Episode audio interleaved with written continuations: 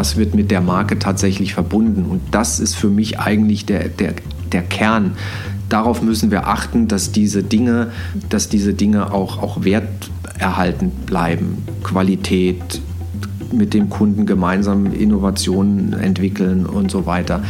Das ist für mich auch sozusagen Marke und das ist wie so ein Schatz und den müssen wir auch behüten.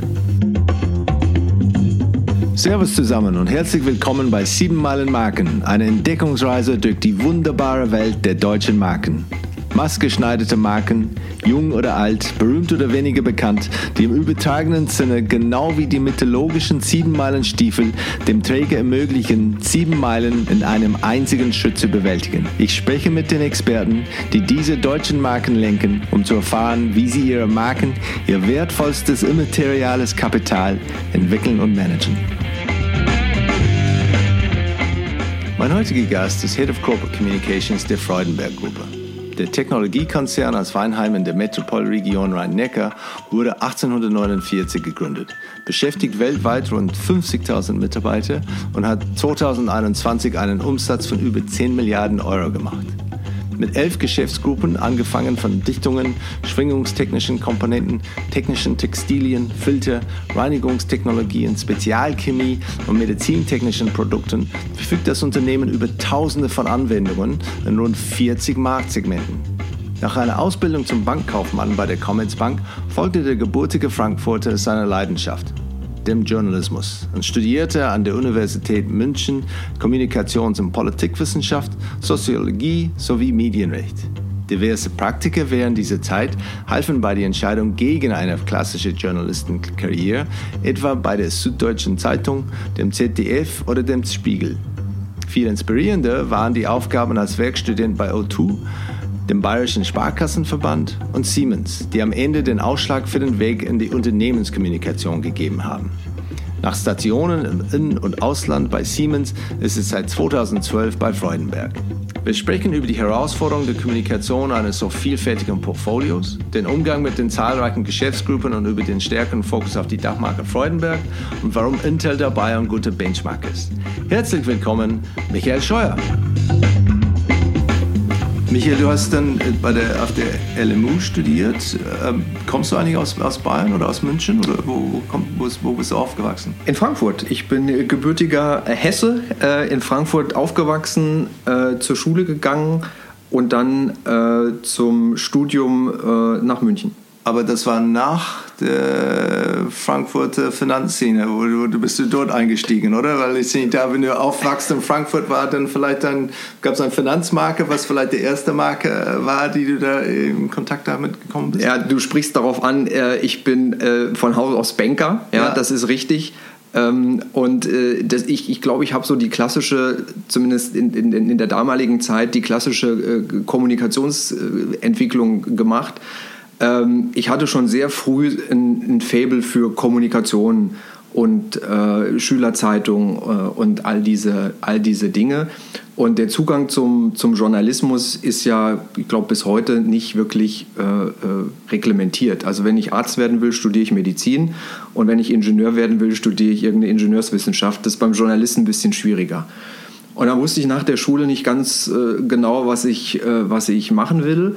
Und dann dachte ich, ich komme aus Frankfurt, machst du mal eine Banklehre, da machst du nichts falsch, ja. weil viele mir gesagt haben, ähm, man braucht was Solides im Sinne von, Journalismus ist ein Handwerk, also das Schreiben klassischerweise, das kann man lernen, das kann man erlernen, aber man braucht ein gewisses Fundament, ein gewisses Grundwissen, eine gewisse Spezialisierung auf vielleicht einen Fachbereich.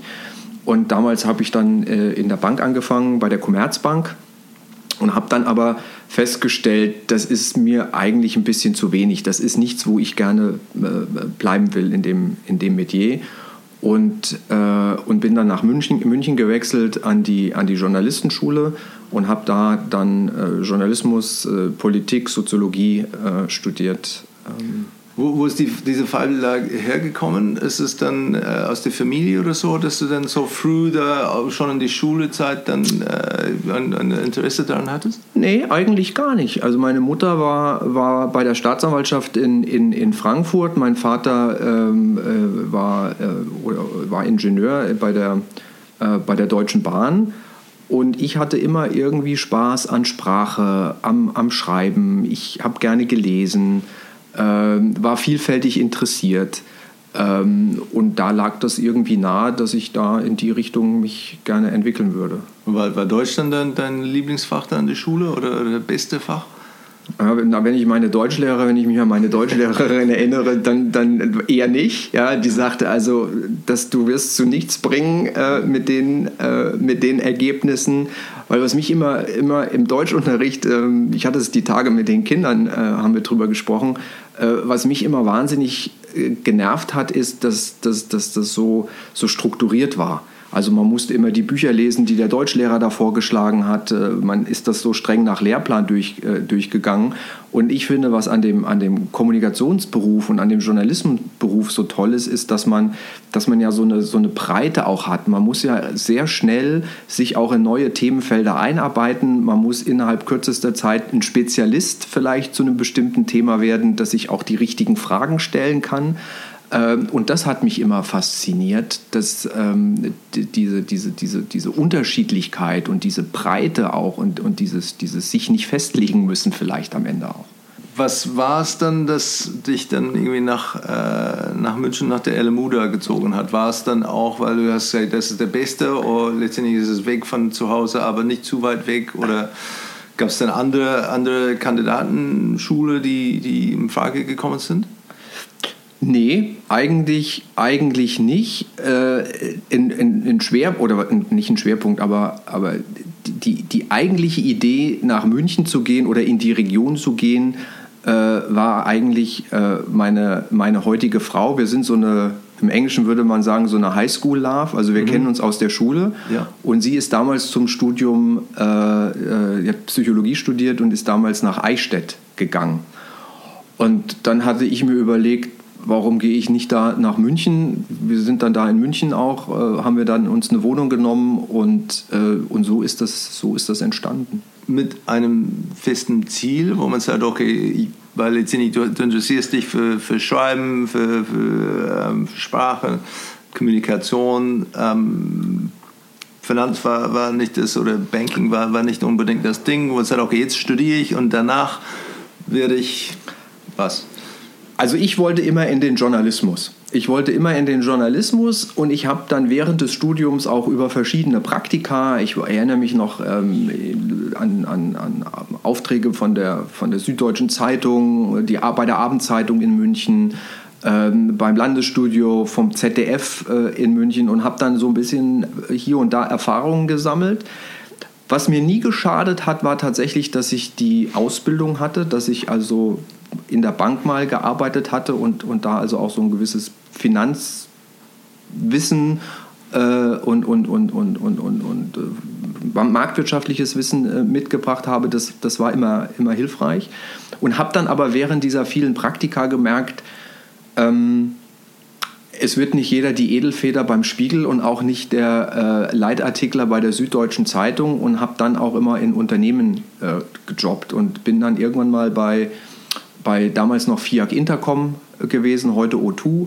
Äh, und dann bei äh, dann war ich mal beim Bayerischen Sparkassenverband äh, und äh, bin dann am Ende als Werkstudent äh, bei Siemens äh, gelandet und, ähm, und habe dann eigentlich relativ schnell gemerkt, dass das fast sogar ein bisschen spannender ist, das auf Seiten eines Unternehmens zu tun.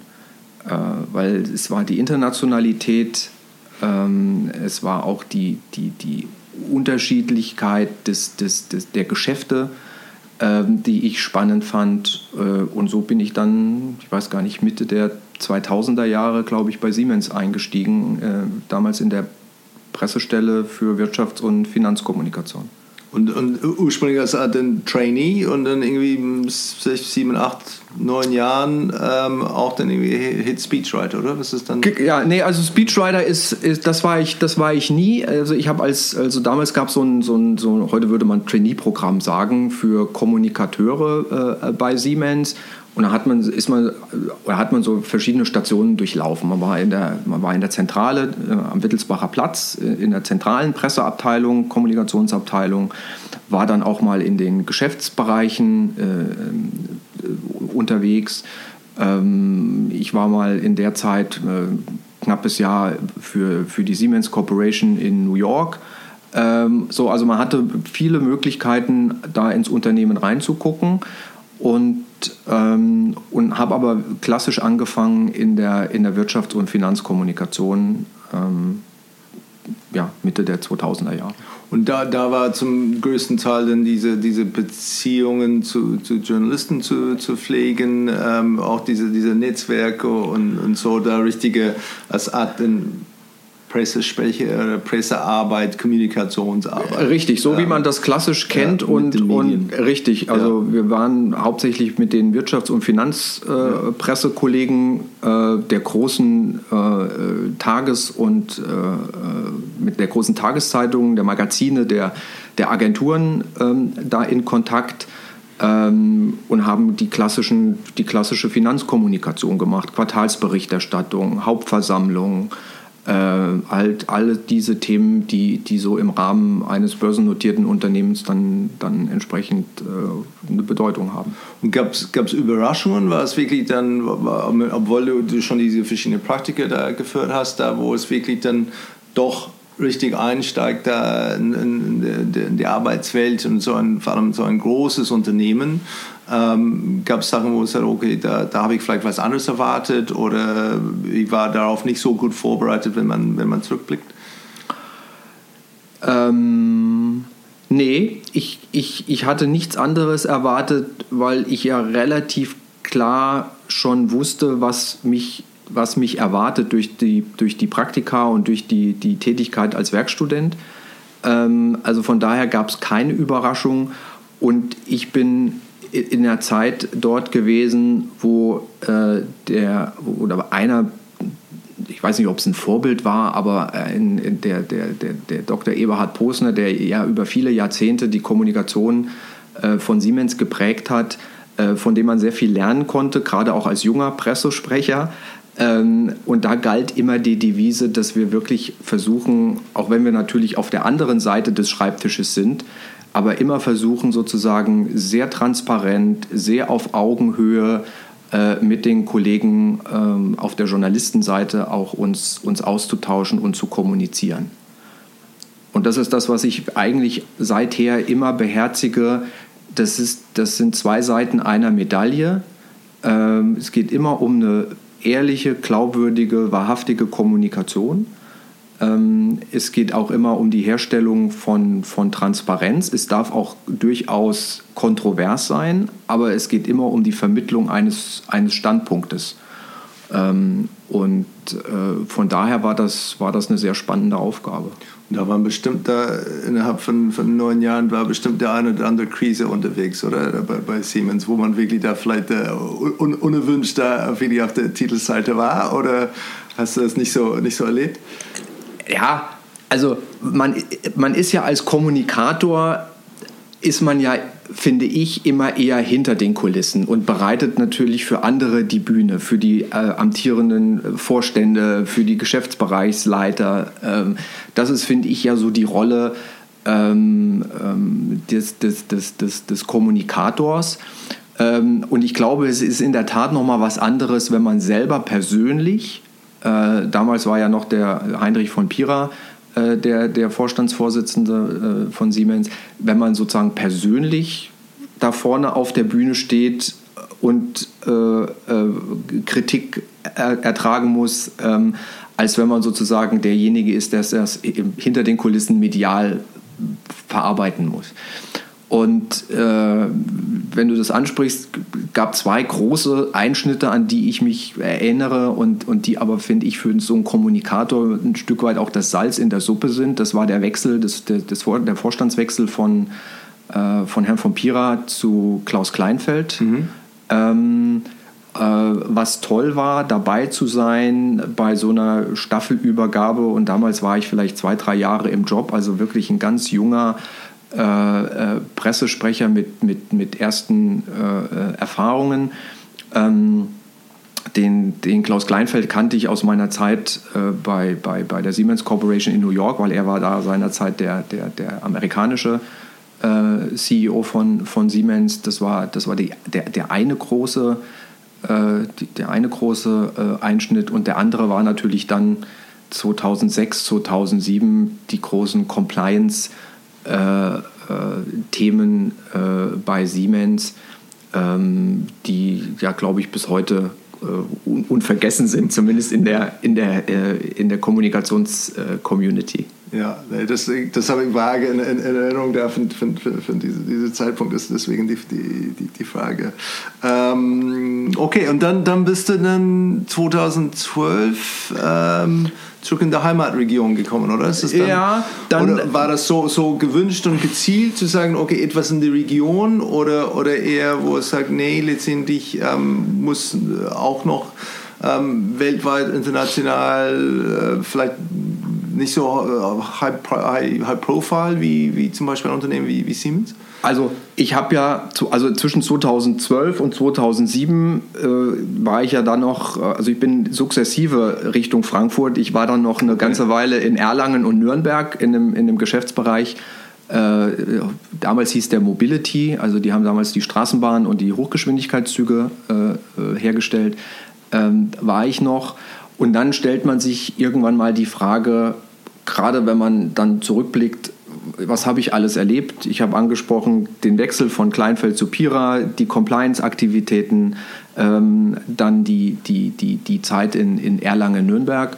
Ähm, und dann war die Frage, was, was, was kann noch kommen? Was, was sind mögliche nächste Entwicklungsschritte? Äh, und dann bin ich angesprochen worden, ähm, ob ich mir vorstellen könnte, hier zu Freudenberg zu kommen, äh, in, die, in die Dichtungssparte zu Sealing Technologies und da äh, die Kommunikation zu verantworten. Und das fand ich sehr reizvoll, ähm, weil du musst dir aber vorstellen, Siemens sehr groß, sehr viele Strukturen, Prozesse, so. Und ich fand nochmal reizvoll, Dingen, Dinge nochmal neu zu gestalten, nochmal denen vielleicht auch eine andere Richtung zu geben und nicht einfach nur bestehende Prozesse hier und da zu optimieren, sondern wirklich mehr oder weniger damals auf der grünen Wiese äh, eine Kommunikation äh, für so ein äh, großes, für so einen großen Bereich der Freudenberg-Gruppe dann auch, auch zu übernehmen. Was war das, das Ziel damals? Gab es dann ein klares Briefing, wo man sagt, okay, letztendlich, das wird von, von dir erwartet dann äh, in diese, diese neue Rolle? Oder ist es nur, wir, wir brauchen irgendjemand und ja, der also wenn ich mich richtig erinnere, ging es vor allem auch darum, die, die, die Kommunikation grundsätzlich zu professionalisieren, neu aufzustellen. Ähm, man hatte ähm, in, damals 2012, als ich kam, hatte man einen großen Schwerpunkt auf der internen Kommunikation ähm, und auf der Kommunikation zur, äh, zur, zur Fachpresse. Ähm, und das sollte etwas verbreitert werden, also auch ein bisschen stärker in die Richtung der Marketingkommunikation. Ähm, das Thema Marke spielte damals schon eine, eine zunehmend größere Rolle ähm, und, äh, und das fand ich reizvoll. War es für dich denn ein, ein sehr bekanntes Unternehmen, wo du sagst, okay, vorher, das letztendlich, ja klar, für mich dann absolut ein, ein Haushaltnamen, habe immer gedacht, die performen unter ihre äh, Möglichkeiten oder ich kannte das Unternehmen zugegebenermaßen gar nicht und da geht es mir, glaube ich, wie vielen, wie vielen anderen auch. Ähm, für mich war Freudenberg äh, äh, überhaupt kein äh, Begriff. Und äh, auch da war es tatsächlich wieder meine Frau, die mit äh, einem der äh, Nachkommen von Freudenberg eine Ausbildung gemacht hatte, damals bei, bei Nixdorf. sagte, ja klar, kenne ich, habe ich schon gehört. Ähm, und, äh, und, und so hatte sich dann der Kontakt da zu Freudenberg angebahnt. Und war es dann für dich das Thema Bösen notiert oder, oder Familienunternehmen? Was für eine Rolle hat das, das gespielt? Das hat, das hat in den Überlegungen, wenn ich das richtig erinnere, überhaupt gar keine Rolle gespielt, weil ich, weil ich Lust und Spaß an der Aufgabe hatte. Also das fand ich, das fand ich reizvoll. Das hat sich dann erst im Nachhinein hat sich das, äh, hat sich das gezeigt. Äh, da würde ich mich aber ungern festlegen. Also es hat äh, alles seine Vor- und Nachteile wenn du in einem börsennotierten Unternehmen arbeitest, es ist sehr viel schneller, es ist sehr viel Inhalte, Themen, äh, Aussagen sind sehr viel kurzlebiger. Man lebt und arbeitet so von Quartal zu Quartal.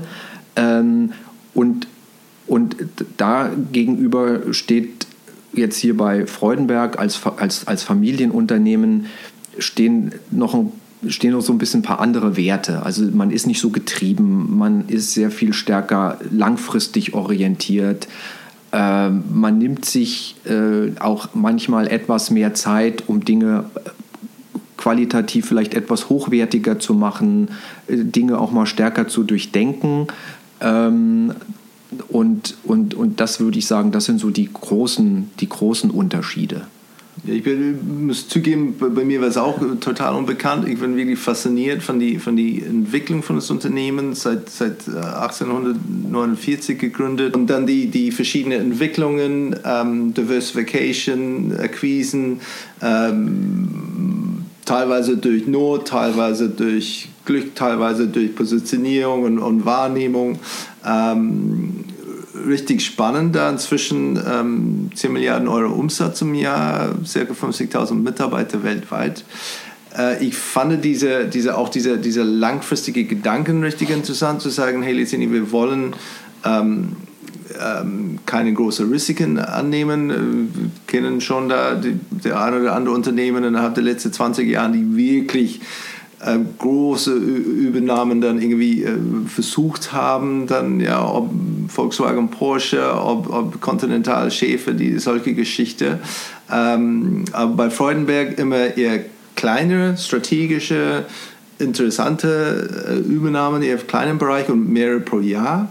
Ähm, und auch mit dem Ziel, ähm, immer entweder erste oder zweite auf dem Markt oder in diesem, diesem Bereich da ja. unterwegs zu sein.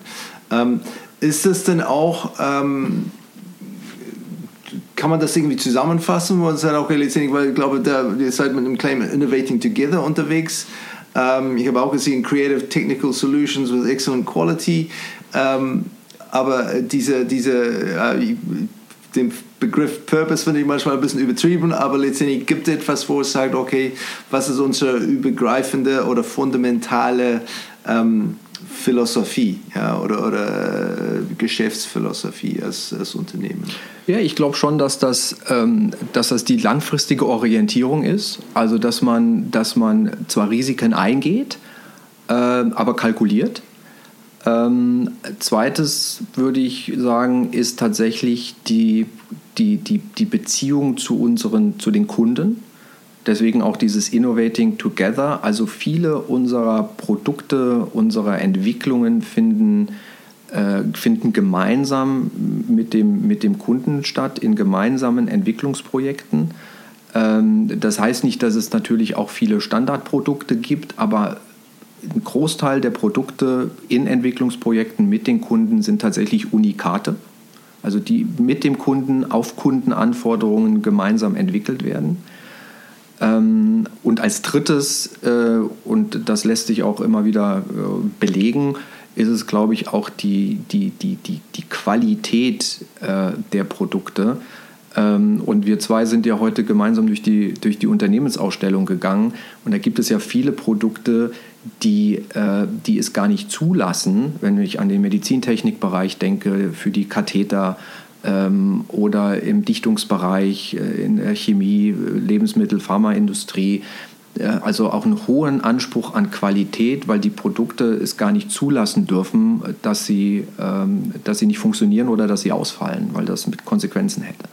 So, ich glaube, das sind die großen drei äh, die großen drei Themen Qualität, langfristige Orientierung und ähm, Kunden, Kundennutzen, das glaube ich sind die, die, die großen Themen.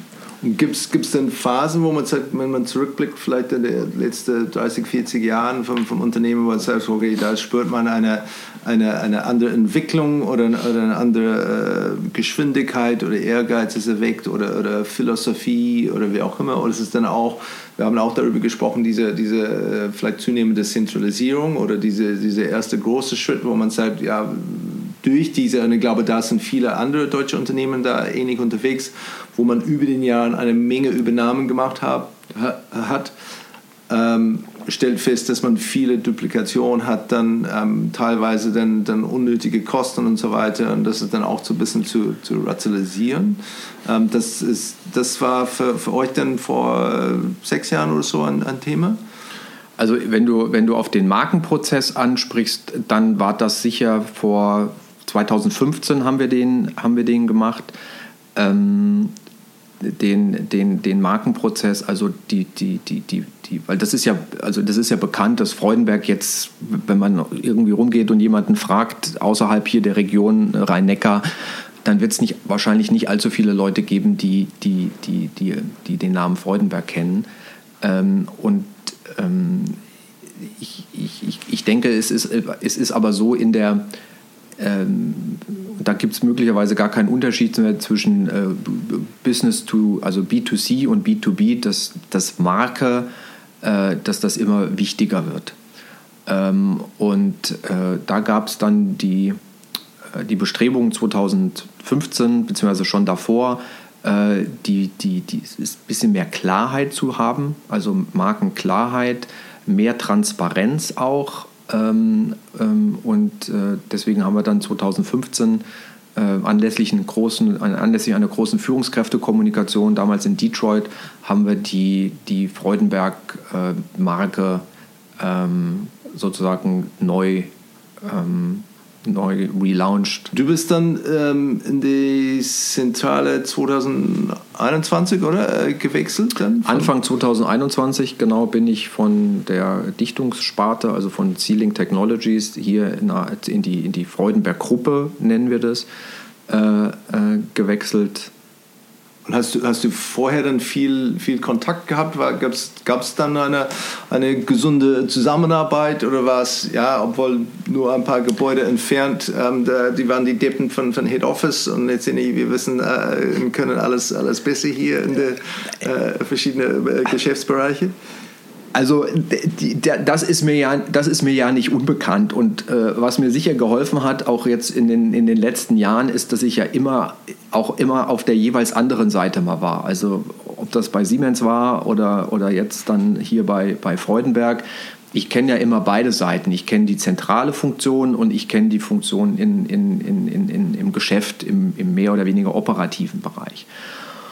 Und was aber bei Freudenberg finde ich, besonders heraussticht, ist dieses, und da sind wir wieder bei dem, bei dem Innovating äh, Together, beziehungsweise bei dem Together. Wir sind, äh, wir sind ja sehr dezentral aufgestellt, also mit den Geschäftsgruppen äh, in den Regionen.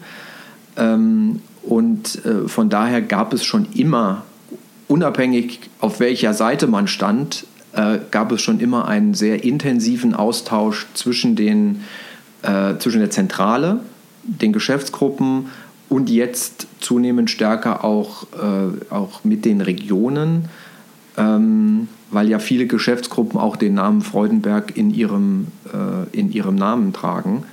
Ähm, also von daher ist das, ist das nichts, äh, sage ich mal, Ungewohntes und, und es ist aber auch, glaube ich, sehr notwendig, ähm, weil wir ja anders vielleicht als viele andere Unternehmen, die, die, die, die sozusagen nur in einer Branche sind, jetzt wie im Automobilbereich. Wir sind ja in 40 Märkten oder Branchen unterwegs mit sehr unterschiedlichen Produkten. Ähm, ich glaube, wir haben irgendwas zwischen 150.000 und 200.000 unterschiedliche Produkte, ähm, sodass es eine Notwendigkeit gibt, sich da ganz anders miteinander auszutauschen und miteinander zusammenzuarbeiten. Und beispielsweise bevor der Markenprozess oder während des Markenprozesses waren natürlich die Geschäftsgruppen äh, äh, eingebunden. Also das war keine einsame Entscheidung der Zentrale, die gesagt hat, wir müssen das jetzt alles mal ein bisschen stärker äh, strukturieren, sondern das war eine gemeinsame äh, äh, Erarbeitung mit den Geschäftsgruppen, ähm, die dann, wie gesagt, 2015 in diesen, in diesen neuen Markenprozess mündete. Gibt es etwas, wo man sagt, ähm, auf, auf, als Familienunternehmen äh, in Deutschland, die, die zurückhalten, wir haben dann von dieser hanseatische Art von Sales, wir wollen discreet sein, ähm, wir müssen nicht, so, nicht laut sein, ehe wir machen unser Geschäft und so und gut ist. Ähm, ist das etwas, was, was die, solche Unternehmen ein bisschen zurückhält, äh, wenn es geht um das Thema Marke und Sichtbarkeit, ähm, Präsenz und, und Profil? Das weiß ich gar nicht. Ich glaube, es ist eine, ähm, es ist eine sehr gute Tugend, wenn du die hamburgischen Kaufmannstugenden ansprichst, ähm, also eher etwas zurückhaltender zu sein ähm, und zu wissen, was man tut, also durchaus selbstbewusst und mit Selbstvertrauen, aber nicht, aber nicht überheblich. Ähm, also ich glaube, das ist was, was, äh, was es vielleicht heute viel zu selten noch gibt. Ähm, dafür weiß ich von vielen Kundenzufriedenheitsanalysen, dafür werden wir auch, auch zumindest auf der Kundenseite sehr geschätzt. Ähm, wenn, ich aus, wenn ich jetzt als Kommunikator spreche, ähm, dann ist es manchmal, sage ich mal, etwas, muss man etwas mehr überzeugen, die, die vielen guten Dinge, die wir tun und die, die tollen Sachen, die wir herstellen, dass wir da auch einfach mehr drüber reden.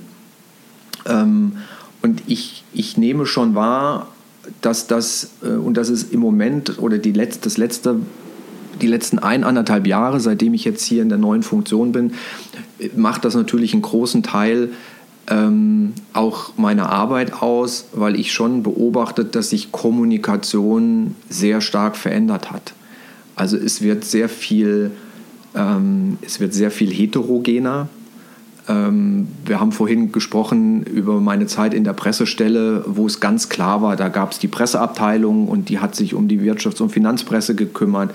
Heute verschwimmen ja die Dinge viel, viel stärker zwischen klassischer traditioneller Kommunikation, wie wir das noch kennen, und den ganzen Aktivitäten ähm, ähm, auf, Social, auf Social Media. Also das verschwimmt zunehmend. Damit, damit werden Zielgruppen auch nicht mehr äh, so klar. Früher hat man eine Pressemeldung geschrieben, hat die rausgeschickt, dann wurde die abgedruckt und dann wusste man, das ist kommuniziert und große Teile der, der, der, der Stakeholder, die haben das gelesen, die haben das zur Kenntnis genommen. Heute ist es sehr, sehr viel kleinteiliger. Also dieser Ansatz, ich nenne das immer äh, One Size Fits All versus Tailor-Made Approach, ähm, verschiebt sich gerade sehr stark zu Tailor-Made Approach. Ähm, und das geht nicht nur über die Zielgruppen, sondern das geht auch über die Kanäle. Also wo erreiche ich äh, wen auch, und dann mit welchem Inhalt. Ähm, und das merke ich ja auch an meinem Kommunikationsverhalten. Ähm, und ich sehe es dann eben auch bei, bei, bei, meinen, bei meinen Kindern. Ähm, man ist schon so in so einer Informationsblase. Also man nimmt häufig nur noch die Dinge wahr, die einen interessieren äh, man informiert sich nicht mehr so breit, man ist auch zunehmend ungeduldiger. Also wenn so ein Video auf YouTube länger als drei Minuten dauert, da wird man langsam nervös. Ähm, und das, das finde ich, das verschiebt sich gerade sehr, sehr stark.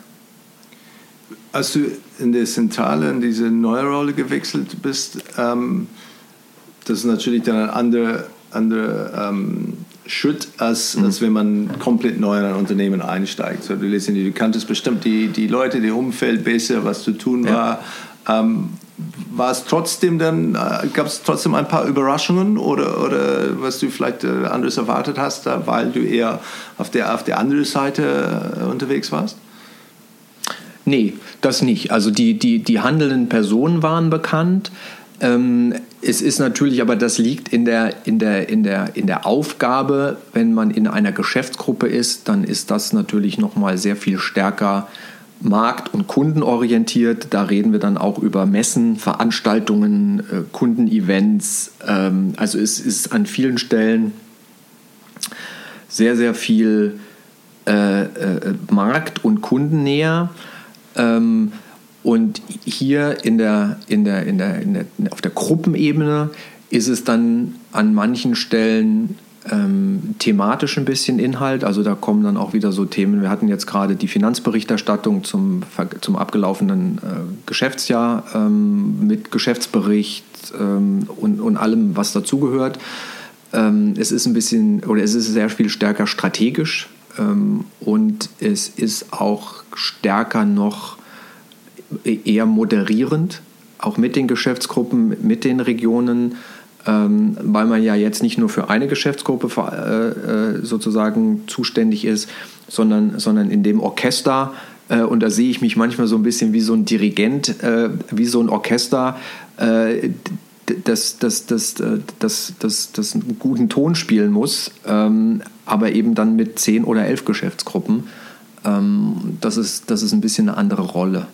Und wie, wie ist das denn strukturiert? Die, die berichten wahrscheinlich nicht an, an dir, das ist dann eher Matrix-artig, wo irgendwie genau. viele, viele Dotted Lines und genau. so, dass man sagt, man hat sich dann auf dem Laufenden, wenn ein Lieder gibt es dann Austausch oder wie, wie strukturiert das? das? Hast du dann elf ähm, ähm, Kollegen äh, in, in die jegliche, jegliche Unternehmen oder, oder Bereich Im, oder wie, wie ist das strukturiert? Im Prinzip ist das so. Also wir haben in jeder Geschäftsgruppe haben wir Kolleginnen und Kollegen, die für die Kommunikation äh, auch verantwortlich sind, plus Kolleginnen und Kollegen in den für uns großen, wichtigen Regionen, äh, Nordamerika, äh, Indien, China ähm, und äh, Brasilien bzw. Südamerika.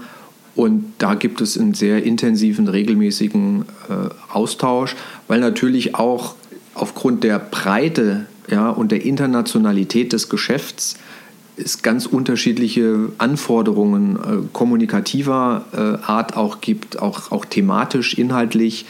Ähm, und äh, von daher braucht es da die, die, die lokale äh, und die Geschäftsgruppenkompetenz ähm, und, und wir sind jetzt hier in der Zentrale eben auch, auch dabei, das mit den Kollegen auch äh, ja, zu orchestrieren, zu erarbeiten. Ähm, viele Dinge, die, die, die wir gemeinsam machen können, die gemeinsam sinnvoll sind, äh, die machen wir gemeinsam. Und da, wo es notwendig ist, dass die ihre, ihre Themen machen, machen die ihre Themen auch sehr, sehr eigenständig. Seid ihr alle irgendwie zum, zum, zum ähm, wie soll man, the, the beat of the same drum unterwegs oder gibt es dann etwas, wo man sagt, ne, eigentlich dann Head Office gibt der Taktanwesen, die, die, diejenigen, die traditionell die anderen mitziehen, weil jetzt wir sind Vorreiter, wir sind besser ausgerüstet, ähm, wir, haben, wir sind näher an Politik oder wie auch immer, oder ist es etwas, so, nee, wir haben auch einen ein Stern unterwegs, denn, denn bei einer von unserer, äh, unserer Töchter, die wirklich dann, wo wir alle schauen, so, boah, die Geschwindigkeit und Art und Weise, ähm, Professionalität, wie sie das dann, dann leisten, ist, ist wirklich beeindruckend, wir, wir wollen wir wie ihnen sein. Äh, wie, wie, wie, ist das dann? Nein, aus, aufgrund der heterogenen Aufstellung ist es eher fast umgekehrt, dass man, dass, dass wir in, in, in so Projektgruppen zusammenarbeiten. Wir, wir machen gerade beispielsweise so ein Marken, überprüfen die Marke, wir nennen das Brand Evolution, also wo stehen wir, ähm, äh, welche Herausforderungen haben wir äh, in den Ländern. Äh, da hatten wir jetzt äh, in den ersten drei, vier Monaten des Jahres hatten wir auch so Fokusgruppen äh, in den Ländern. Ähm, und da haben dann auch Kollegen aus der Region oder aus dem Geschäftsbereich sind da in der Verantwortung. Ähm, oder wenn in einem Geschäftsbereich oder in einer Region einer was macht, was, äh, was eine tolle Idee ist, auch eine, eine Innovation, dann wird das dann auch von anderen verwendet. Also es ist nicht so, dass die Impulse immer nur ausschließlich von der, von der Zentrale kommen. So sind wir nicht, so, so, so sind wir nicht. Das ist nicht unsere Kultur. Das, so sind wir auch nicht aufgestellt sondern es ist wirklich eher in, in, in, in, Miteinander und ein gemeinsames Ringen um die beste Idee. Und die kann ja durchaus auch in der Region oder in der Geschäftsgruppe äh, entstehen und, ähm, und dann nehmen andere äh, nehmen, das, nehmen das auf. Oder wenn wir jetzt an, hatten vorhin gesprochen über das Thema äh, Mitarbeiterkommunikation und, und Blue-Collar-Worker und, und wie erreichen wir die. Da gibt es eine Geschäftsgruppe, die da, die da viele tolle Ideen hat und, und da auch schon erste Erfahrungen gesammelt hat. Und es wäre ja fahrlässig, äh, wenn, äh, wenn wir das nicht nutzen würden. Ähm, und das, das sehe ich als unsere Verantwortung hier an, in der Zentrale, dass wir eben auch, und das meinte ich mit dem Orchestrieren, dass wir auch eine Plattform bieten, ähm, sich auszutauschen, voneinander zu lernen, gemeinsam an Dingen zu arbeiten. und, und, und nur so können wir auch, auch gemeinsam besser werden. Hab, habt ihr dann einen, Benchmark, wo die ihr verwendet da als, als Inspirationsquelle, äh, vielleicht externe, entweder aus Deutschland, aus der Branche, äh, aus anderen Bereichen, wo es sagt, wir sind uns alle einig, das wäre toll, wenn wir doch mehr Siemens wären oder mehr, mehr Nike oder, oder welche, welche äh, Benchmarks verwendet ihr? Ich glaube, ich, ich glaub, es muss zu uns passen. Ähm, ich glaube, es muss zu uns passen und wir wollen auch niemanden kopieren, ähm, sondern, sondern wir wollen unseren eigenen Weg äh, äh, finden. Und, ähm, und es macht es ja schon alleine deswegen schwierig, weil wir ja so einen richtigen ähm, Wettbewerber oder so einen richtigen Benchmark nicht haben. Also wenn ich an die Kollegen der, äh, der Household Products denke, äh, mit, mit der bekannten Marke Vileda, die haben natürlich andere Wettbewerber, äh, gegen die sie sich benchmarken, als wenn ich jetzt bei uns äh, beispielsweise bei den Spezialschmierstoffen äh, gucke. Ähm, also es gibt nicht den einen Benchmark oder den einen, einen Wettbewerber, ähm, aber wir gucken natürlich intern. Also ich, ich, ich, würde, ich würde lügen, wenn ich nicht sage, wir sind da auch an manchen Stellen etwas kompetitiv unterwegs. Wir gucken schon auch sehr genau, was machen die und wie gut machen die das. Ähm, ähm, und wir gucken natürlich, was sind so allgemeine Trends, äh, in welche Richtung entwickeln sich äh, Themen, äh, Kanäle. Ähm, da, da gucken wir schon drauf. Aber nicht jetzt, dass wir sagen, so, wir wollen so werden wie, wie Firma A, B oder C. Das nicht. Aber eine gewisse ähm, Notwendigkeit, ähm, mehr sichtbar zu werden, ist schon angekommen innerhalb des Unternehmens, weil man ja, wenn man eine Mitarbeiterzahl von, von, von 50.000 hat, äh, da gehen bestimmt dann einige pro Jahr da am Rente. Man hat dann neue Geschäftsbereiche, die sich entwickeln, wo man braucht neue, ähm, äh, sehr spezialisierte ähm, ähm, Fachleute, die, die man einstellen musste, was natürlich schwieriger ja. ist, wenn man sagt, was ist das, ich kenne die überhaupt nicht. Ja. Ähm, als wenn man sagt, ja, ja, die kenne ich, das ist wirklich dann sehr interessant und vielfältig unterwegs und so weiter. Ja. Ähm, ja, also ich glaube, das wird zukünftig auch sehr viel stärker äh, unser, unsere Arbeit ähm, unsere Arbeit auch ähm, beeinflussen, ähm, dass, äh, dass wir in den, und auch da gilt aber wieder, wenn ich mir jetzt die Ergebnisse vor Augen rufe, die wir da in diesen Fokusgruppen äh, äh, bekommen haben, ähm, ich glaube, es wird eine sehr starke Regionalisierung geben. Also ich könnte mir vorstellen, dass wir in Nordamerika oder in, in China, äh, in Asien generell, ähm, dass wir da anders auftreten müssen, ähm, als wir das vielleicht hier in, in, in Westeuropa tun. Ähm, und das ist gleichzeitig spannend, aber auch eine Herausforderung und ein, ein, äh, ein Spannungsverhältnis natürlich für die Marke. Ähm, wie, wie schaue ich aus, mit welchen Tonalitäten spreche ich.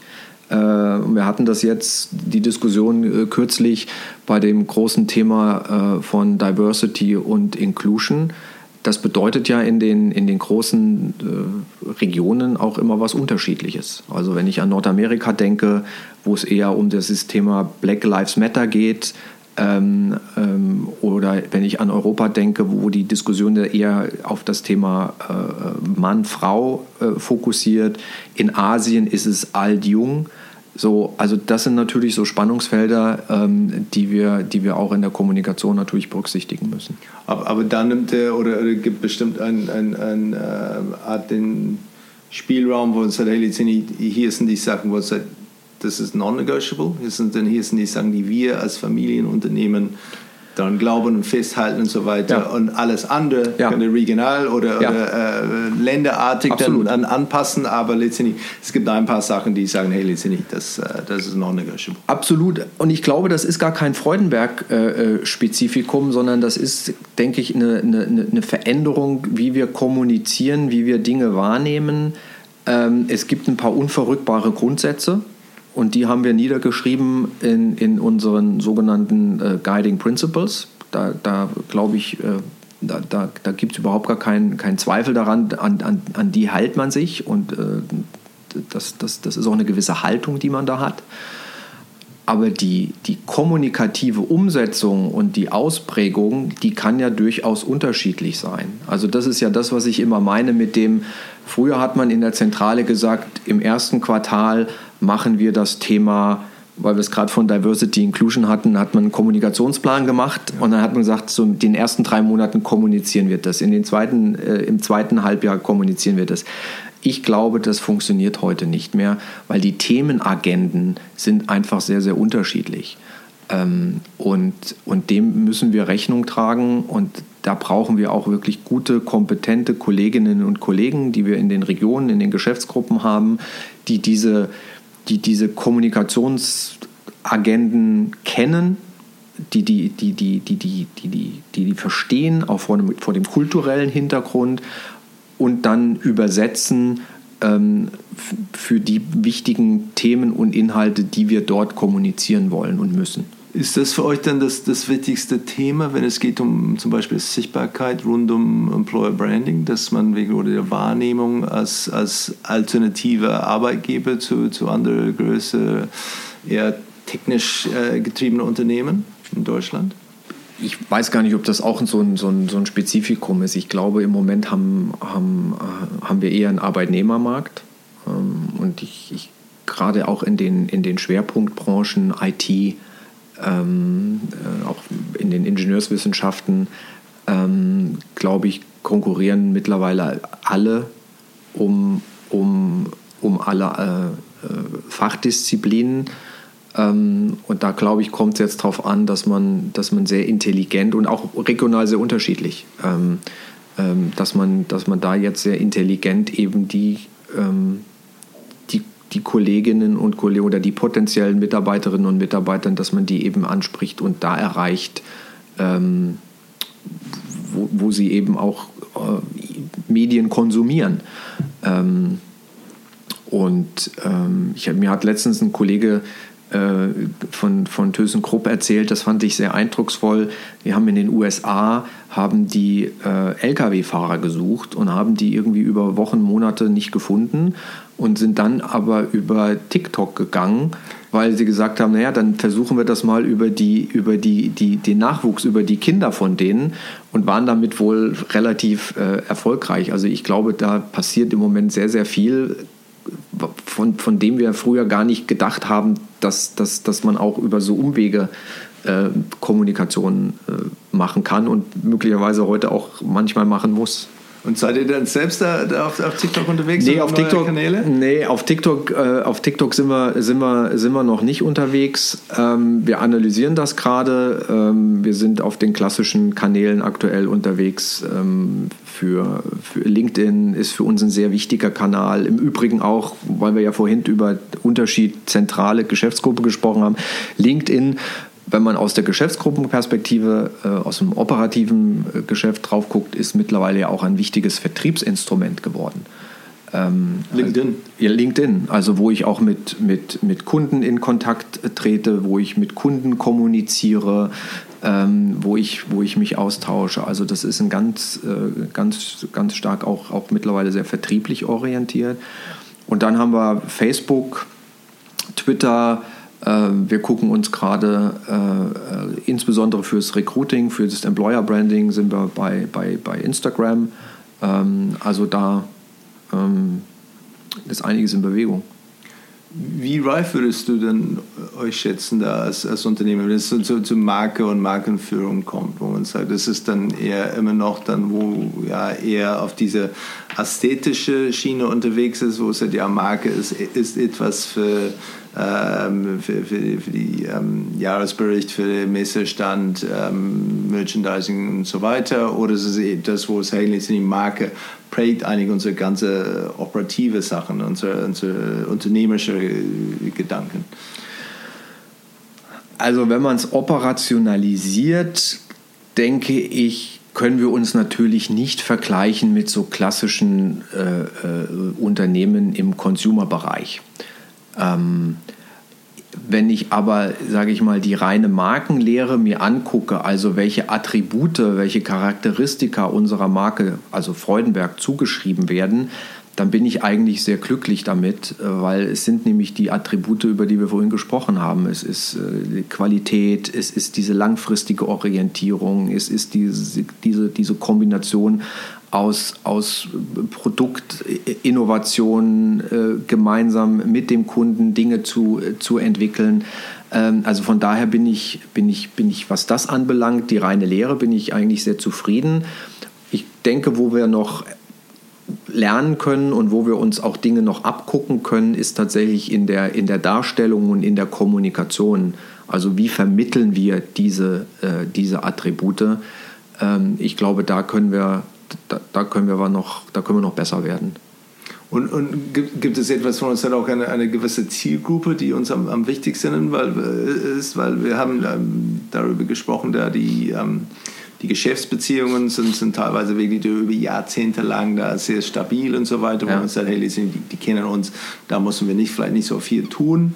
Ähm, wir haben über, über ähm, die Arbeitnehmer gesprochen, letztendlich die, die, die Wichtigkeit davon. Gibt es denn, denn äh, eine andere Zielgruppe, die, die wir nicht besprochen haben? Und so, das ist uns auch dann sehr, sehr, sehr, sehr wichtig aus der Region, äh, andere, andere Zielgruppen? Naja, das ist schon, das ist schon so, dass wir ähm, dass es die eine Zielgruppe aus meiner Sicht ja gar nicht mehr gibt. Also ähm, das Thema in den Regionen wird sicher sehr viel stärker werden, da insbesondere das Thema auch ähm, der, im, im, im Bereich des Recruiting und des Employer Branding, das ist sicher ein großes Thema. Ähm, Kunden, jetzt aber so jetzt nicht unbedingt von der von der, von der Gruppenebene her, sondern tatsächlich aus, den, aus der Region, aus den, aus den unterschiedlichen Geschäftsgruppen, dass, wir, dass wir da äh, auch neue Kunden äh, ansprechen wollen und, und ansprechen müssen. Wir hatten es ja vorhin gesehen in der Unternehmensausstellung, wenn ich an das ganze Thema der Elektromobilität denke ähm, oder in dem Bereich der Batterie- und Brennstoffzelle. Äh, da, da, gibt es neue Player am Markt, äh, die wollen und die, die müssen wir erreichen. Ähm, und ähm, das würde ich sagen, das sind eigentlich so die zwei Hauptschwerpunkte, ähm, wenn wir jetzt über so klassische Zielgruppen sprechen. Gibt es dann einen, einen Marken-Touchpoint, die für euch dann am, am wichtigsten ist, also auf, auf Group-Ebene? Was meinst du mit Marken-Touchpoint? Ja, die, wo ähm, eure verschiedenen Stakeholders mit euch in Kontakt kommt. Ja, es ist dann, ich bin hier in Weinheim äh, vom Bahnhof dann ausgestiegen, habe schon, ich ja. habe die ersten 20 Sekunden da der, ein, ein Schild gesehen ja. auf dem Gebäude. Ja, es ist ja. die physische Gebäude, ihr habt die Unternehmensausstellung, ähm, ihr habt die, die Webseite, es ist dann Mitarbeiterzeitschrift. Gut, das war jetzt natürlich etwas eingeschränkt durch die, durch die Corona-Pandemie, also ein großer Touchpoint ist sicher nach wie vor fürs operative Geschäft sind die Messen und Veranstaltungen.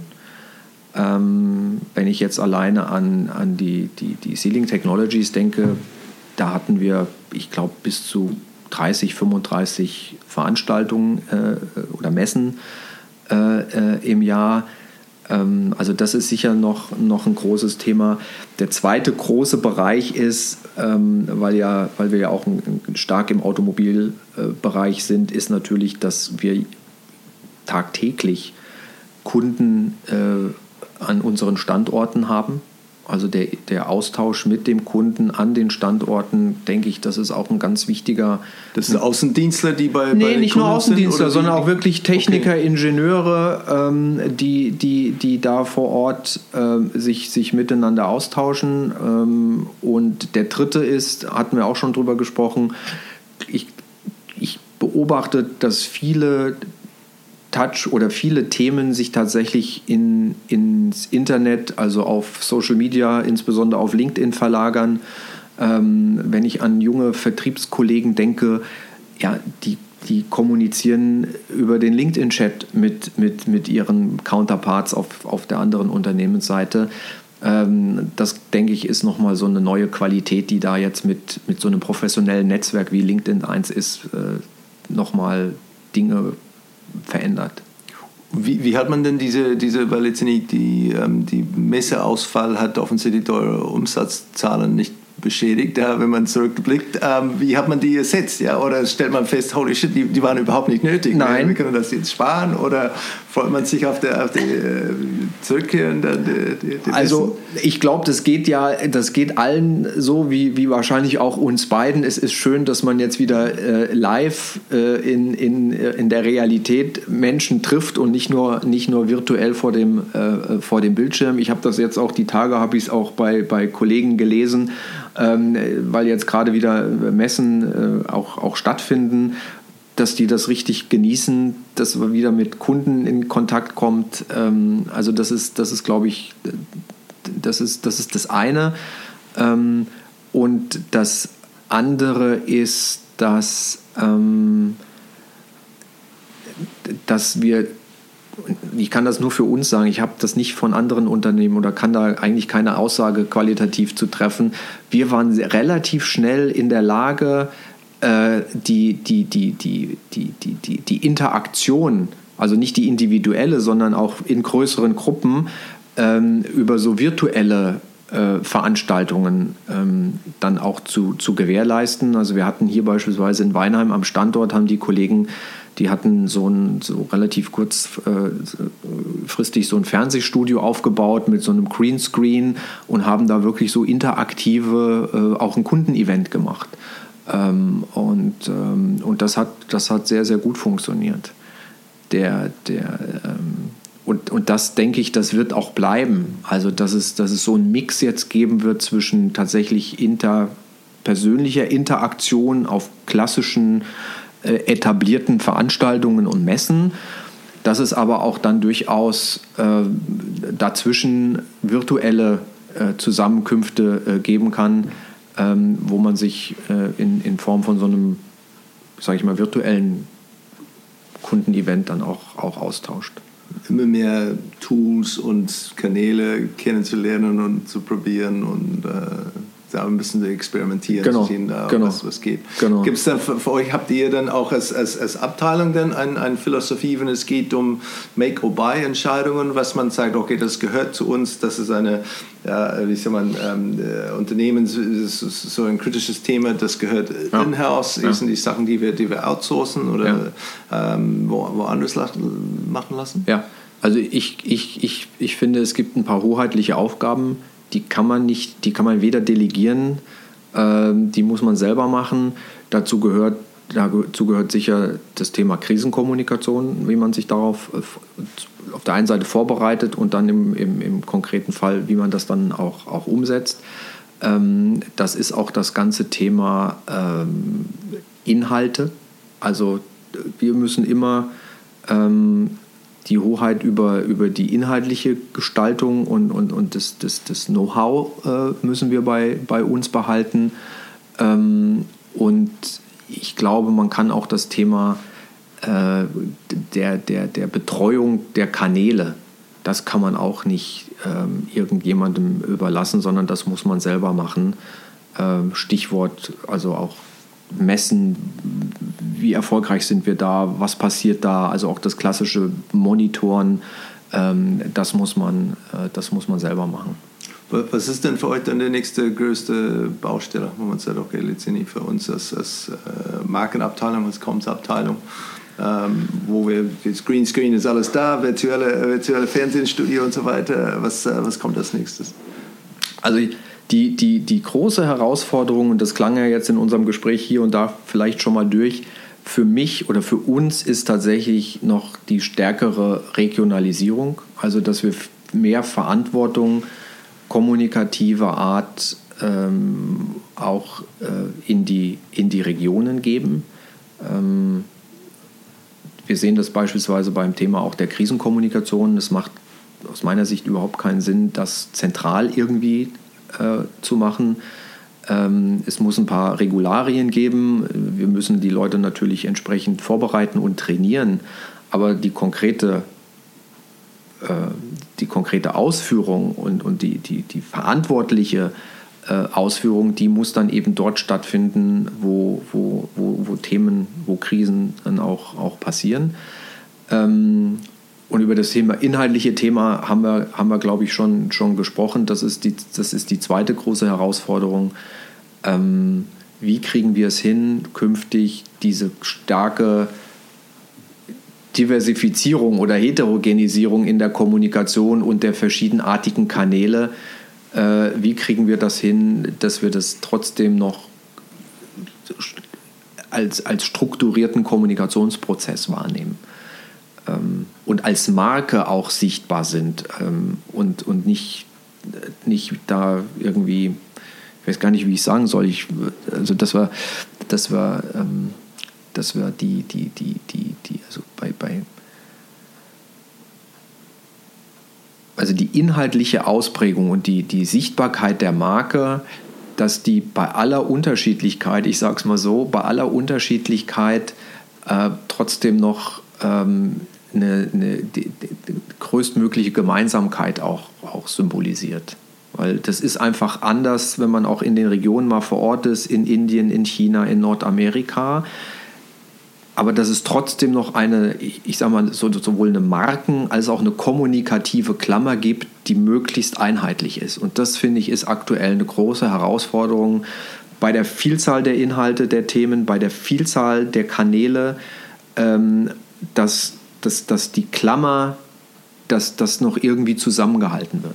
Ich, ich finde das wahnsinnig komplex, weil letztendlich, wenn man sieht, äh, äh, genau das Ding ist diese Vielfalt, das Thema Vielfalt, Vielfalt aber äh, vereinheitlichen. Das ist dann äh, eine riesige Herausforderung. Es ist denn, genau. Ich habe ein bisschen an, an ja, Unternehmen wie äh, ich glaube Hyundai ist, ist ein Unternehmen, die, die wahnsinnig, ja, sie machen Schiffe, sie mhm. machen aber auch Autos, mhm. viele Produkte, die wir hier in mhm. Europa überhaupt nicht kennen oder mhm. wahrnehmen, weil wir mhm. kennen nur die, die Autos. Mhm, genau. Ähm, aber, aber diese Herausforderung stelle ich mir, mir wahnsinnig komplex vor. Ja, also empfinde ich im Moment auch, äh, empfinde ich auch so jetzt gar nicht so sehr in der klassischen Kommunikation der, der, der, der, der Breite des Geschäfts und der Produkte, aber, aber die, die, äh, um bei dem Beispiel des Orchesters vielleicht zu bleiben, aber dass, dass es trotzdem, dass, dass, dass, dass es keine so Misstöne gibt.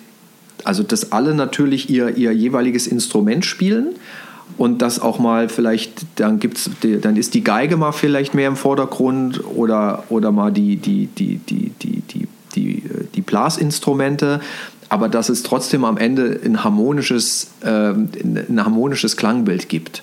Ähm, das finde ich ist in der Kommunikation aktuell eine große und wahrscheinlich, ich weiß ja, ich rede ja auch mit vielen anderen Kolleginnen und Kollegen, das ist, das ist glaube ich, im Moment für viele ist das ein, ein, ein Riesenthema. Zumindest die, die sehr global, sehr, sehr diversifiziert aufgestellt sind.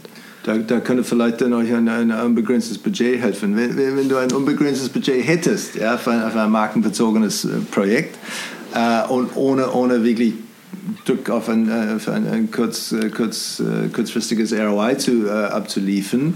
Ähm, Gibt es etwas, wo du sagst, okay, das, das würde ich gerne zumindest probieren oder, oder würde es definitiv da, da rein investieren? Also wenn ich unbegrenztes Budget, wenn ich unbegrenztes Budget hätte, dann, dann ähm, würde ich tatsächlich nochmal in den, in den Markenprozess nochmal noch mal einsteigen, aber gar nicht so sehr inhaltlich, sondern wirklich gucken, dass wir da noch sehr viel strukturierter, sehr viel stringenter, sehr viel einheitlicher, klarer, äh, dass wir uns da, da aufstellen. Ähm, ich glaube, das wäre es nochmal noch wert, äh, nochmal anzupacken. Aber keine, keine große TikTok-Investment dann äh, verschiedene, oder es könnte, könnte einer von den verschiedenen Elemente sein. das könnte ein Element sein, aber aber ich bin da, ich bin da vorsichtig, weil ich immer finde, man muss, man muss den Trend vom Hype unterscheiden. Ähm, und nur weil jetzt alle irgendwie TikTok machen, muss das nicht be bedeuten, dass das für uns ein sinnvoller Kanal ist. Wenn es ein sinnvoller Kanal ist, dann werden wir auch TikTok machen. Ähm, aber äh, und wir probieren uns auch aus. Also es ist nicht so, dass wir nicht, nicht auch experimentierfreudig wären oder dass wir nicht auch, auch mutig wären und dass wir nicht auch Dinge ausprobieren.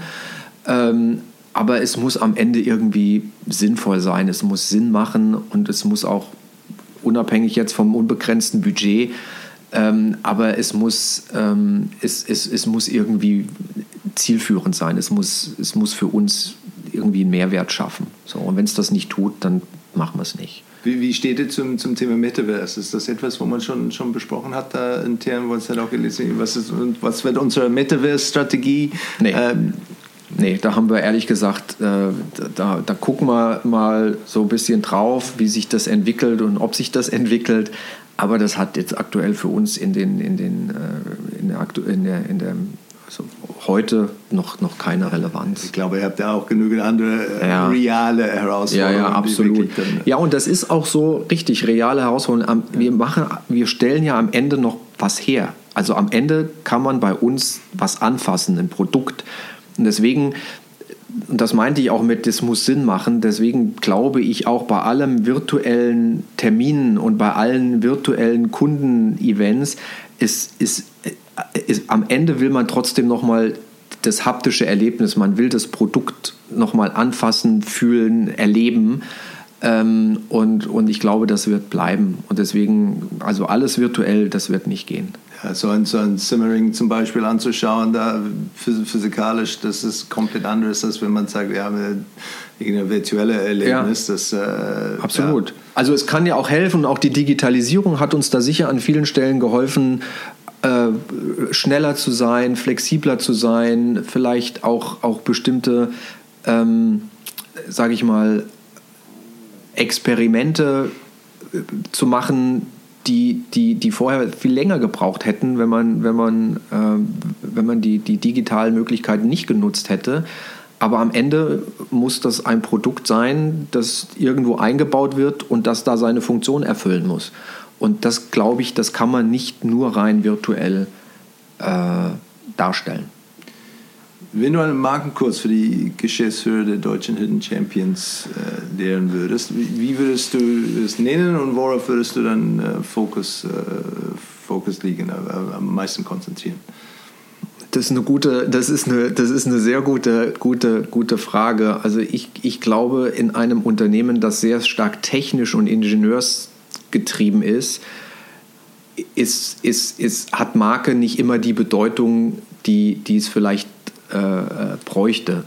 Also ähm, vielleicht als Überschrift Marke ist wichtig, ja, ähm, und, ähm, und ich glaube zu vermitteln, dass man, dass man, das ist ja sehr salopp formuliert, dass das, dass, dass das Kind halt einen Namen braucht. Das ist jetzt nicht sehr, sage ich mal, intellektuell oder akademisch, aber, aber es hilft schon, ähm, und man sieht es dann auch in der Diskussion, wenn dann die Kollegen kommen und sagen, ja, ich kann das ja jetzt nicht XP 2320 nennen, sondern wie nennen wir das so? Und da, da, das sind so, so Erfahrungen, wo dann auch die Kollegen, die sehr technisch orientiert sind, dann mit dem Thema auch konfrontiert werden. Ähm, und ich glaube, das wäre es auch nochmal wert, nochmal anzugehen, dass das, und ich habe kürzlich einen Artikel gelesen, ähm, dass, dass diese sogenannten Intangible Assets, also wie, wie Marken, Patente, dass die durchaus, wenn man den Erfolg von Unternehmen auch anschaut, ähm, dass sehr erfolgreiche Unternehmen auch sehr viel mehr für Marke und, und solche Themen investieren. Und ich glaube, das wird insbesondere bei, bei B2B äh, wird das noch sehr stark unterschätzt. Ja, ich glaube, Brand Finance schätzt das eher bei 20 Prozent von der Unternehmenswert. Das ist ja. diese, diese Intangible da genau. rund, um, rund um das genau. Thema, Thema genau. Marke. Ist es auch, dann siehst du es auch als teilweise eine Art Problem, die, die Begriffe, die wir verwenden da als, als Branche, wie zum Beispiel das Thema Marke, weil letztendlich, wenn, wenn ähm, äh, du über Marke redest, dann ähm, hat dein Vorstandskollege die gleiche Verständnis von worüber du redest, von dem Thema Marke? Oder ist es dann etwas, wo man sagt, ja, Marke ist eigentlich nicht so, so hilfreich, ähm, weil letztendlich historisch gesehen, es war tatsächlich diese Brandmarke, was auf ein Kuh irgendwie macht, äh, oberflächlich, dann auf ex Exterior gesehen ähm, und nicht unbedingt etwas, wo es sagt, hey, es hängt zusammen mit Unternehmensstrategie. Ja, ja also ich, ich, ich glaube, das hat sich, das hat sich sehr, das hat sich sehr, äh, sehr verändert und ich, ich, ich meine, man muss, man muss auch unterscheiden zwischen, zwischen uns, die wir in der Kommunikation mit Marke, mit, mit, mit, mit Inhalten, mit Sprache arbeiten. Das ist manchmal auch so ein, ja, das ist so ein, so, so ein Kreis und, und, und da redet jeder mit jedem und, und da, da gibt es für bestimmte Dinge gibt's dann eine Bedeutsamkeit, die das sozusagen im realen Leben gar nicht hat. Wenn ich jetzt dran denke, ähm, vor unserem Markenprozess, und das ist heute noch ganz oft in den, in den, in den Köpfen drinne, hatten wir das Logo CFW, Karl Freudenberg Weinheim. So. Und das war auch ein, das war wie so ein Qualitätsstempel, wie so ein Qualitätssiegel. Und das ist teilweise, findet man das noch bei sehr, sehr äh, alten Werkzeugmaschinen, findet man das dann sogar noch auf den Produkten, dieses CFW. Und, ähm, und, und, und von daher glaube ich, ist, ist, ist, ist, ist das eine sozusagen diese, diese Marken- und Kommunikationscommunity und wie wichtig und bedeutsam Marke ist. Und das andere ist dann tatsächlich die konkrete, die reale Ausprägung. Und da, da ist es manchmal sehr viel ernüchternder, äh, äh, als das, was wir immer in unseren ganzen Newslettern und so weiter lesen, sondern da geht es dann wirklich um, um Attribute, wie ich sie vorhin genannt habe, und das gilt ja wahrscheinlich für andere Unternehmen auch. Da geht es dann, was wird mit der Marke tatsächlich verbunden. Und das ist für mich eigentlich der, der, der Kern. Darauf müssen wir achten, dass diese Dinge, ähm, dass diese Dinge auch, auch wert erhalten bleiben. Qualität, mit dem Kunden gemeinsam Innovationen entwickeln und so weiter. Das ist, ähm, das ist für mich auch sozusagen Marke und das ist wie so ein Schatz und den müssen wir auch ein Stück weit äh, äh, behüten. Michael, vielen Dank. Das war richtig, richtig interessant, ähm, diese, diese Einblicke zu, zu bekommen. Ähm, ich freue mich sehr zu sehen, wie, äh, ob dann irgendwann eine Art den Freudenberg Inside-Kampagne äh, rauskommt. Um diese, haben auch vorher diese Intel-Inside-Geschichte gesprochen, ähm, aber letztendlich die, diese Vielfalt von, von, von euren Produkten und Unternehmensbereiche äh, wirklich faszinierend und auch diese Herausforderungen, die, die vor, vor euch und vor dir steht, äh, richtig spannend. Ich wünsche viel Erfolg damit. Vielen Dank, hat mir auch Spaß gemacht.